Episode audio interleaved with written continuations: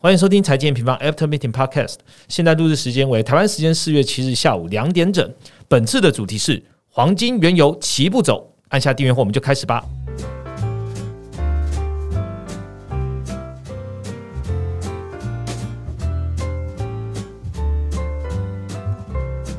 Hello，大家好，我是财经方的 Roger 哦。这个年假呢，不知道大家是否有计划这个出去玩，然后要做一些收心操了哦。那其实这个收心操很好的一个解方呢，哦，就是我们这个年假前我们就发布了这个四月的投资月报，所以欢迎大家在这个年假结束了，好好来看一下我们的四月投资月报，来知道我们接下来这一个月呢，究竟要做什么样的投资布局。这一次的投资月报呢，我们的标题是从银行危机延伸的三个思考。所以有兴趣的听众朋友呢，可以点击下方的资讯栏连起来点阅观看哦。那一个礼拜呢，没有跟大家聊聊天了。我们回顾一下，就是三月开始啊，银行的事件发生之后呢，我们也发现联准会强力升息的步调，其实再次又踩了一次刹车了。那加上廉价时呢，又公布了这个职位空缺处这个下滑哦，就是基本面的一些数据公布了。所以在这个廉价把金价呢这个过程中，把金价推升升破了两千的位置，现在。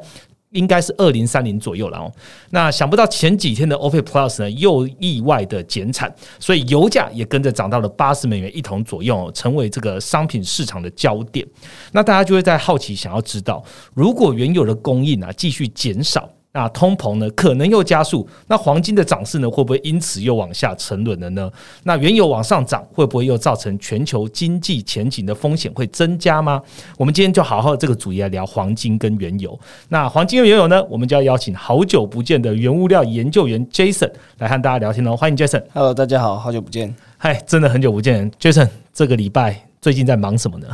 最近去海外考察。哦，考察是吗？是是哪个地方？考考察韩国美食。而且你猜我遇到谁？你遇到我们的同事，我们的伙伴。我们在搭飞机的前两天，发现我跟 Vivi 搭同一班飞机。然后后来我在韩国新沙洞的时候，然后发现，哎。怎么？我老板也在，也 也在，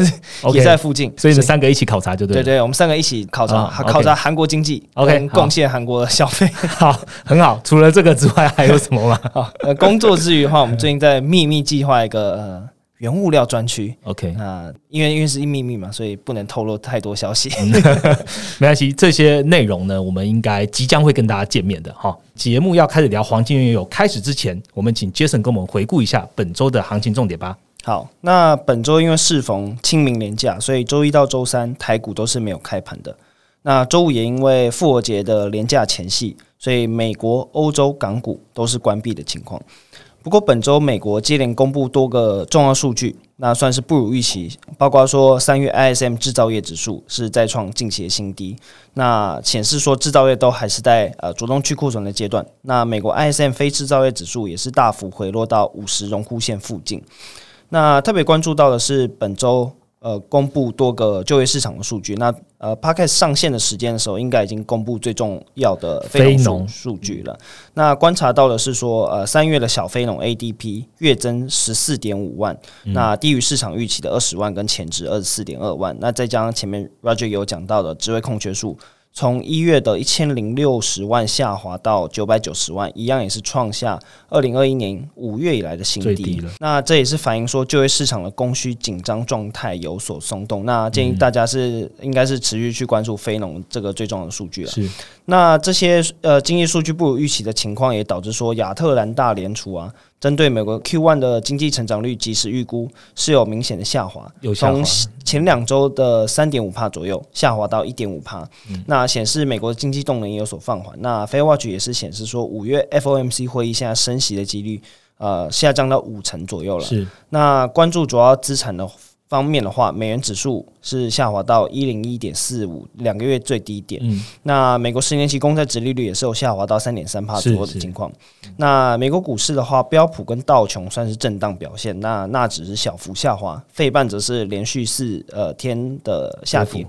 那原物料方面，刚刚有讲到升息的看法可能是有所消退，然后经济也出现一些降温的情况，所以贵金属是有受惠。呃，这个情况，所以金价是持续支撑在一个高档，站稳每盎司呃两千美元的大关。嗯那距离历史的前高其实只有两到三帕近的距离了，嗯所以我们今天可以来好好聊聊了。那另外第二个部分，我们会讲一下 OPEC Plus 这个礼拜意外宣布减产，那油价上周其实在单体单日就上涨了超过八趴，那重返了八字头，这对于通膨可能会不会是造成新的一个隐忧？我们也嗯会在第二部分聊。OK，最后的代表最重要啊，就是黄金跟原油了。我们在这个月报中其实就有提到，就但是 Jason 就是撰写的内容，升息预期消退时，黄金机会浮现时。好、那这一句话我们等一下就是好好来聊一下了哦。黄金的涨势跟布局是这样，要怎么看？第二个部分呢，我们来聊聊国际原油减产的原因，还有油市我们是怎么看的。那我们就开始今天的节目吧。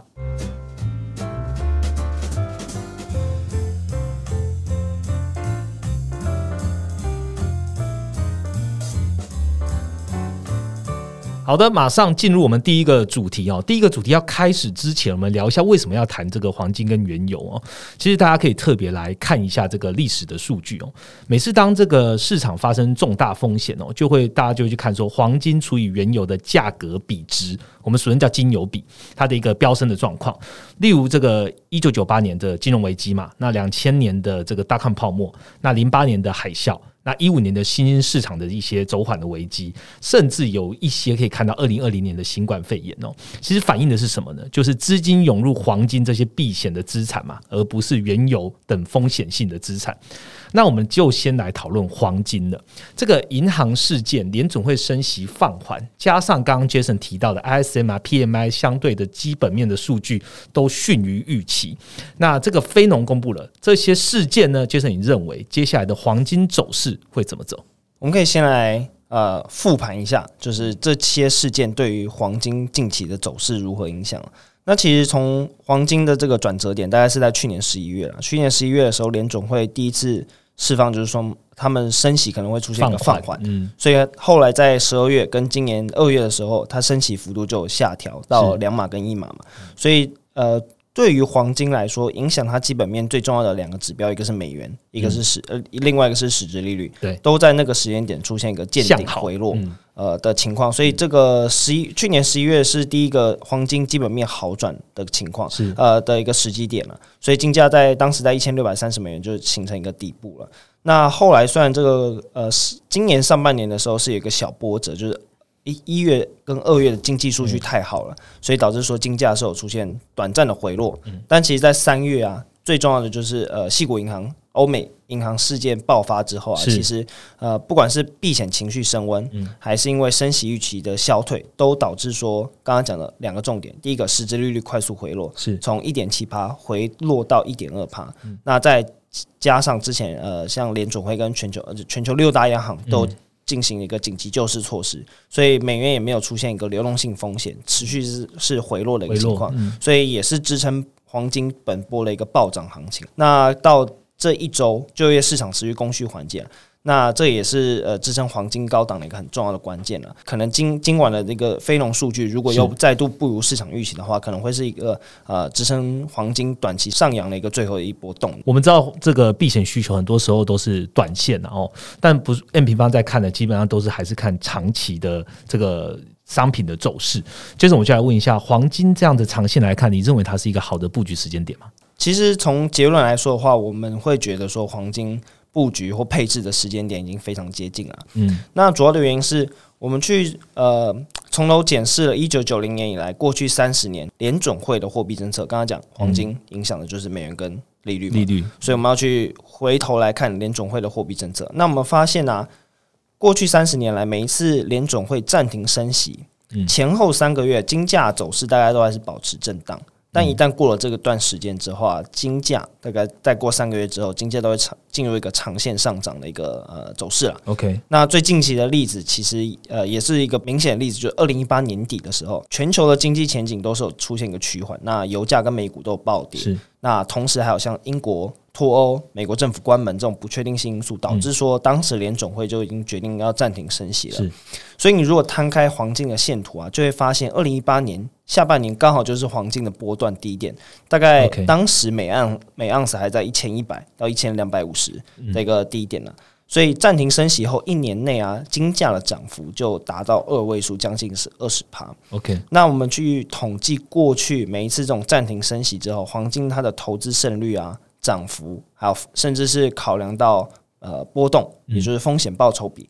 的这些呃统计数据之后，都会发现它是领先其他大宗原物料，像是能源、农产品的表现，而且是明显明显优于的啦。所以我们认为说，黄金配置的时间点确实已经在逐渐浮现了。嗯嗯，那我们刚刚讲到说，三月的时候，细谷银行、瑞信这些欧美银行业危机爆发之后啊，其实 Fed Watch 就已经预估五月升息一码之后，可能就已经会暂停升息了嘛。那联总会上一次 FOMC 会议的声明稿也是有改动他们的措辞，从要持续升息变成可能还需要一点一额外的紧缩。没。有升息的反应就是说，就是呃，联总会下半年再大幅升息的一个可能性跟必要性都已经很低了降低了。，可能市场原本还预估呃 Q 三才会停暂停升息，对，银行业危机爆发之后，这暂停升息的时间点又呃提前到 Q 又回到原本的路径，所以这个对于黄金本身就是一个呃很重要的一个支撑点了。那我们自己的 House View 啊，大家可以去参考我们最新推出的各大央行货币政策的一个进程这篇文章，我们就有提到说，只要核心 CPI 没有呃，只要核心 CPI 进一步放缓，其实联总会高几率就是在五月或六月达到升息终点。综上所述，第一个重点，黄金在联总会升息前后三个月还是表现震荡，接下来就是走一个长长多的走势。那第二个，现在市场又预期，呃，五六月可能就是有机会暂停升息从这个样这两个角度来看啊，其实配置黄金的机会，其实可能早就已经浮现了啦。嗯，好，谢谢 Jason。我们刚刚讲完其实是黄金的基本面哦，看起来确实有转强的迹象。不过大家也知道，在投资商品啊，商品类的走势常常会受到这个资金面的一些牵引哦。所以资金面相关的指标，它表现是如何呢？Jason，你从现在看是否透过这些指标，我认为它现在是过热或者超涨的一个情况呢？好，那如果大家有在看 Rachel 的文章，应该常会看到一句话，叫做“行情等于资金加心理”。那其实心理啊，心理因素也可以把它视为是基本面了。比如说，作为一个好的研究员或一个市场的好的市场交易者，你提前预期到黄金基本面好转，嗯市场也开始认同你，大家陆陆续续认为黄金基本面好转之后，其实接下来就是要靠资金还有筹码来推波助澜。是推动价格上涨，所以我们也会去观察资金面的一些指标。那黄金的筹码指标呃指标，我们推荐大家几个方向来观察。第一个是可以上我们的 COT 大额交易员观测站了。那这个观测站它其实提供的就是美国商品期货交易委员会 CFTC，它去提供跟统计说不同交易者在黄金期货还有选择权市场的一个呃多空部位还有方向是怎么看。那我们主要会去观察说管理基金。像是基本上管理基金就是在做原物料的量化交易基金或者是避险基金，是他们现在对于黄金的部位是看多还是看空，偏多还是偏多了？那刚刚讲到去年黄黄金的价格在十一月落底之后，其实管理基金的这个期权净部位啊，也是有出现一个很明显翻正的情况，是，所以就是说市场的情绪从那个时候就不再没那么悲观了。而且近三周在呃这个银行业危机爆发之后啊，也是持续攀升到一年来的新高。是。所以这是第一个大家可以去观察的，就是 COT 大额交易员观测站里面的黄金期权管理基金进部位。嗯，那其实也会担心说，诶，市场如果一一面的看多或看空，这种时候很容易出现超涨或超跌嘛。嗯，那尤其是一一面倒的情况下，其实很容易就造成多头的翻船，或者是空头被尬飞。呃，所以我们也会去观察说，呃，管理基金看多除以看空的这个比值，我们称之为多空比啊。嗯啊、现在这个多空比的数值虽然也是攀升到五点多，意思就是说，呃，做多的部位比做空的部位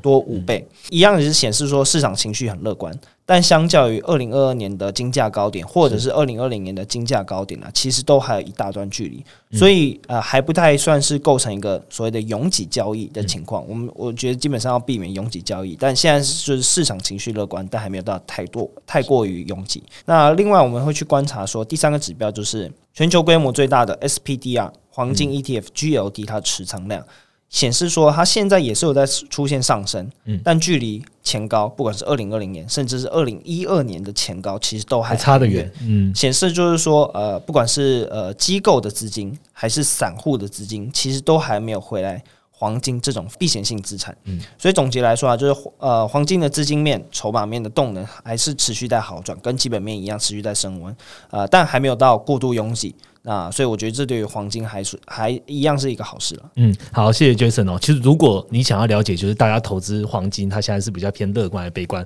还有一个方法可以看，就是到 M 方的网页上，我们在这个用户观点这边可以让用户投票哦。就是你认为这一个商品，我们里面有美股啊、台股啊，然后黄金跟原油，你也可以去自己投票，说你认为它是属于乐观还是悲观，或是中立的态度。那如果大家都把这个资料或者把自己的情绪呢，都呃可以透过点击的方。做一个累积的话呢，我们在黄金的这个操盘人必看点击进去，就可以看到所有人的投票的结果，也可以当做一个心理的一个参考的一个因素，好，可以当趋势来参考。那其实我们预见就是呃，央行紧缩已经接近尾声了嘛，那银行的暴雷呢，导致升息预期从 Q 三又被提前到了 Q two 哦。怎么样来说都有利于这个黄金的基本面。那在资金面，刚刚杰森也提到了，动能也有好转的一个迹象啦。所以总的来说，黄金的长线呢，目前是我们是属于正面解读的。那下一个商品呢，可能会造成黄金短线的波动哦，或是说它本来就是一个通膨的推手，是什么呢？原油。下一个主题，我们聊聊。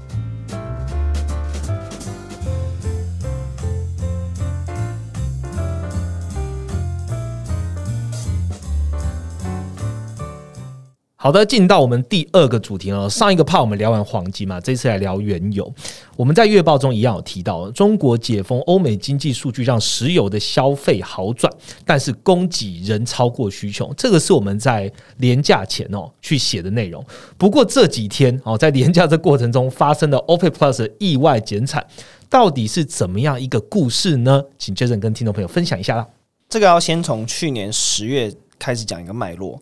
去年 OPEC Plus 在十月的时候啊，也是一样宣布大幅度的减产两百万桶。那从去年十一月起执行到今年十二月底，那去抗衡一个就是说经济衰退担忧，导致说油价从去年一路最高一百多块钱，是下跌到八十块钱以下。当时啊，当时就是下跌到八十块钱以下。那当时 OPEC Plus 还宣布说，之前他们都是每个月开一次会。那改成每两个月开一次会，对。那市场解读就是说，OPEC Plus 已经有点不太想要再过度调整、过度频繁的调整他们的政策了，所以呃，减产两百万桶应该会是一个长期的策略，比较不太有改变的一个可能性。是，所以在这一次四月呃的 OPEC Plus。会议召开之前呢，你去问十个研究员跟分析师，可能会有十一个人跟你说：“哎，这次不会调整产量。”嗯那但多一个人是谁呢？可能就是一个路人呢，就是说：“哎，这次应该也不会调整了。”但 OPEC Plus 啊，它现在作为一个石油市场的一个全球央行或者联总会的一个角色，它有时候就是会给市场来一个呃大惊喜、大礼包，来个意外。没错，没错。所以在四月二号周日的时候啊，呃，中东的产油国龙头沙特阿拉伯，它主动带头。宣布说要自愿减产五十万桶，这边重点是在自愿。嗯，那刚刚讲到去年十月的两百万桶呢，是共视觉，这一次的五十万桶是自愿的，不在共视觉里面，他自愿去减产，自愿去少卖一点，然后来支撑油价。我们等下会讲。那除了沙特自愿减产五十万桶之外啊，其他像是伊拉克、阿联酋、然后科威特、哈萨克、阿尔及利亚、阿曼跟加蓬，总共八个国家。或多或少宣布呃不同的减产量，加加总总，自愿减产量就有了一百一十六万桶了。OK，那除此之外，俄罗斯的副总理诺瓦克这个时候也跳出来，第二把交易，他也跳出来说，诶，之前二月就讲要减产五十万桶嘛，那三月又说这个减产五十万桶要执行到六月，这一次四月他跟 OPEC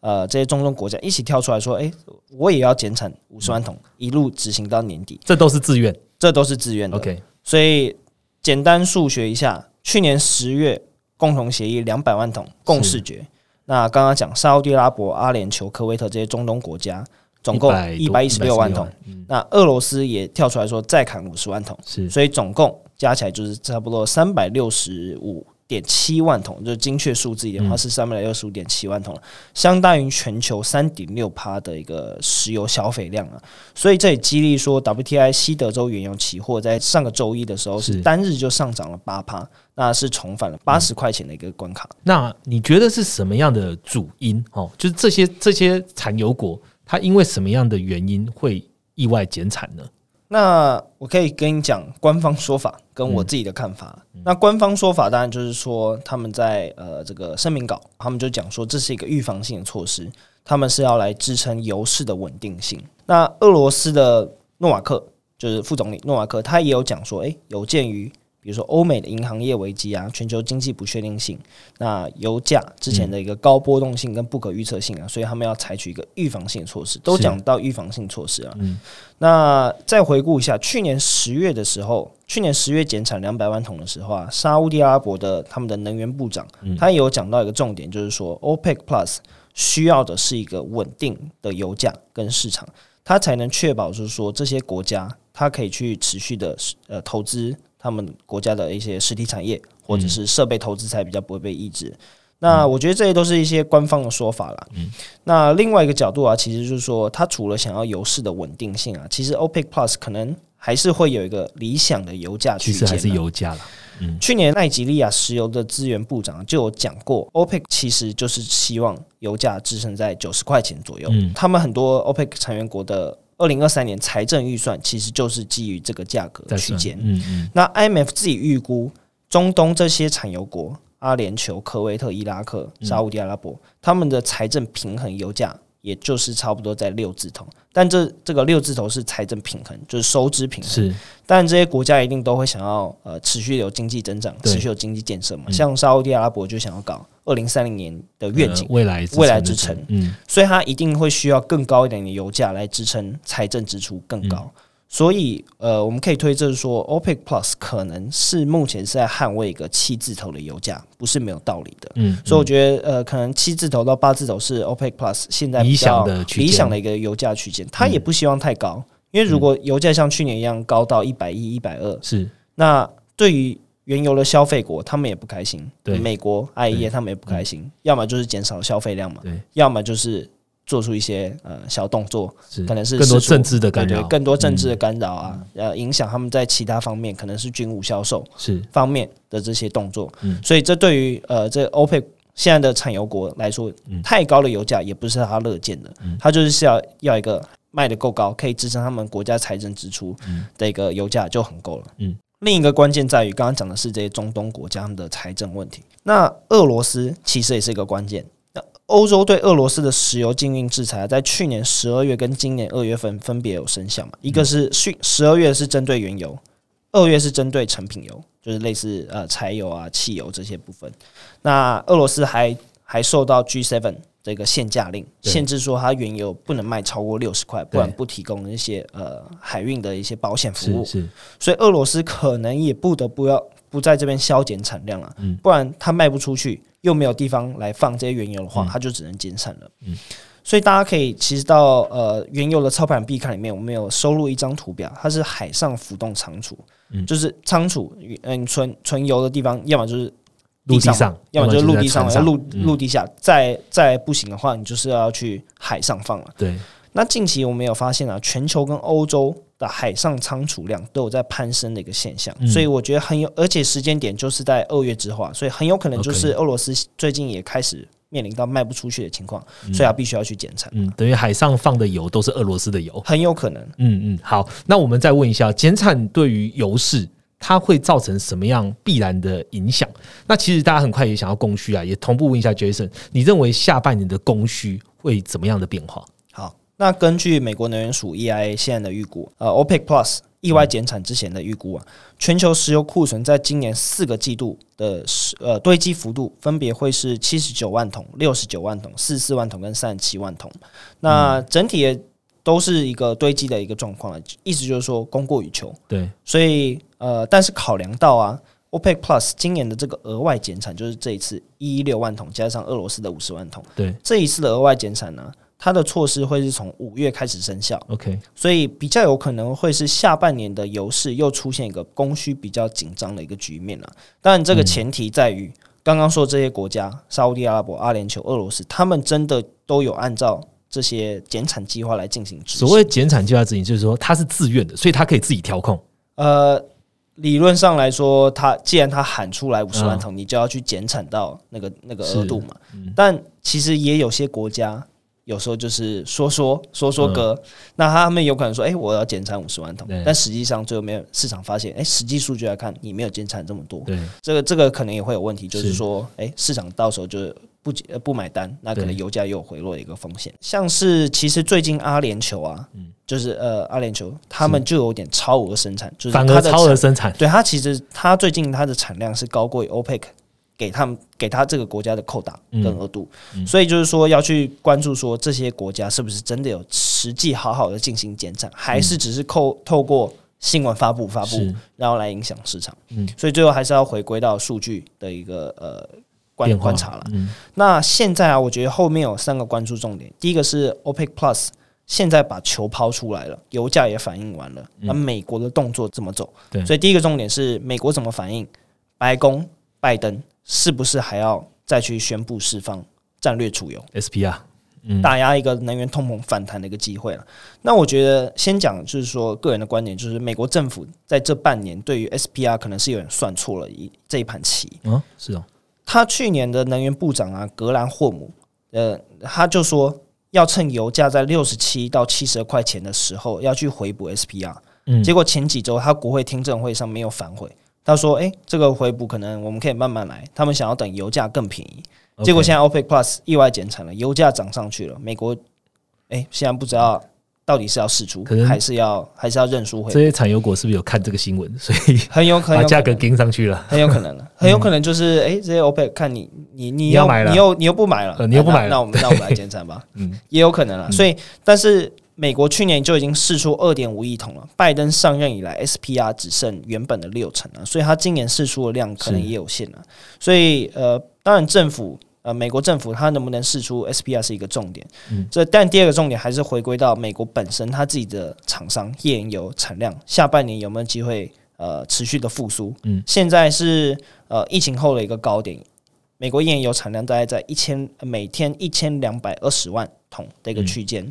算是今年的高点，也是疫情后的高点了。那如果它持续复苏的话，还是有办法去缓解一个、OPEC Plus 减产的一个压力。那第三个重点，我觉得可能短期还是可以去关注一下，像是 EIA 跟 OPEC，他们下周陆陆续续会开始公布呃能源机构的月报。我觉得这也是会去反映说市场还有机构怎么去解读最新二零二三年下半年的一个供需预期。嗯，好，大家可以关注一下，我们在下一个礼拜，如果这个能源机构的公布哦，有一个重大的一个反转啊，或者有怎样的消息，我们会透过短评的方式哦，在 line 上哦推播，让你们知道。那我延延续再问 Jason 哦，这确实这一次减产有造成油价的攀升嘛？那该反映的也都反映完了，那油价大家就会很快联想到通膨，所以我想问 Jason，你对于通膨的前景看法有因为这一次的油价攀升有什么样的改变吗？好，其实我们对于通膨的一个前景改变没有到太大，因主要的原因在于，我们之前就讲说，上半年的能源通膨压力是比较低的。嗯，那二零二二年俄乌战争爆发的时间点是二月嘛？那油价最高的时间点是六月，所以整个上半年呢、基本上油价，然后还有能源通膨的基期都非常的高，高嗯。所以去年油价大概上半年都是在一百、一百一、一百二的一个区间。那今年的油价如果落在八十上下左右，或者是呃低于八十，其实能源通膨跟商商品通膨的一个压力都是比较安全但进入到下半年之后啊，油价如果还是守在七十八十九十，能源通膨的回落速度会开始比较放慢，相较于上今年上半年了。所以一样是因为呃，基期在去年下半年开陆陆续续走低的一个关系。所以呃，从能源通膨呃陆陆续续，接下来就要去关注说，诶，之前的货币紧缩、银行信贷紧缩这个这个所谓的滞后性，是不是开始会造成服务跟房租通膨如我们预期的放缓了？所以就是从下半年可能就要关注说，哎、服务通膨、房租通膨是不是有如期放缓？OK，好，谢谢 Jason 哦。我们原有的角度，呃，大概分享到这边哦。简单来说，就是现在 OPEC Plus 加上呃俄罗斯嘛，本来就在里面，他们都要有自愿的减产，然后确实在短期推升了一个油价。但我们现在的观点认为说，它就算推升油价，它也不可不不太敢。把这个油价直接推到像呃过往的这个一百以上，因为也会影响到需求端，需求端的国家可能会有另外一些措施，然后来来包含的 SP 啊包含的可能有一些政治上的一些动作，所以他们可能的这个区间可能就是八十啊上下组上下这边在撑着。那接下来会不会影响到通膨呢？我们认为一样分上半年跟下半年了哦。这个上半年因为机器的关系比较 safe 一点，那下半年呢，如果油价还是守在这个七八九十这样子呢，那能源通膨的这个回落速度可能就会开始变慢了。那重点还是要回来看的，就是这些央行的货币紧缩跟银行的信贷紧缩是不是如同我们预期的哦，造成服务跟房租的通膨持续回落，这才是影响通膨最重要的重点。紧接着呢，是我们一周一图表的时间哦。今天一周一图表跟大家分享的是 OPEC 海湾国家原油生产量。那我们请 Jason 跟大家分享一下吧。石油输出国组织 OPEC 里面，位于中东波斯湾地区的五大成员国，包括沙地阿拉伯、伊拉克、伊朗、阿联酋，还有科威特。这五个国家合计的石油探明储量接近全球的五成，产量则是接近于整体 OPEC 的八成，能够左右全球石油的供给。那这一周，沙特阿拉伯带领 OPEC Plus 意外宣布自愿减产一百一十六万桶，加上去年十月所宣布的两百万桶减产量，以及俄罗斯宣布延长的五十万桶减产量，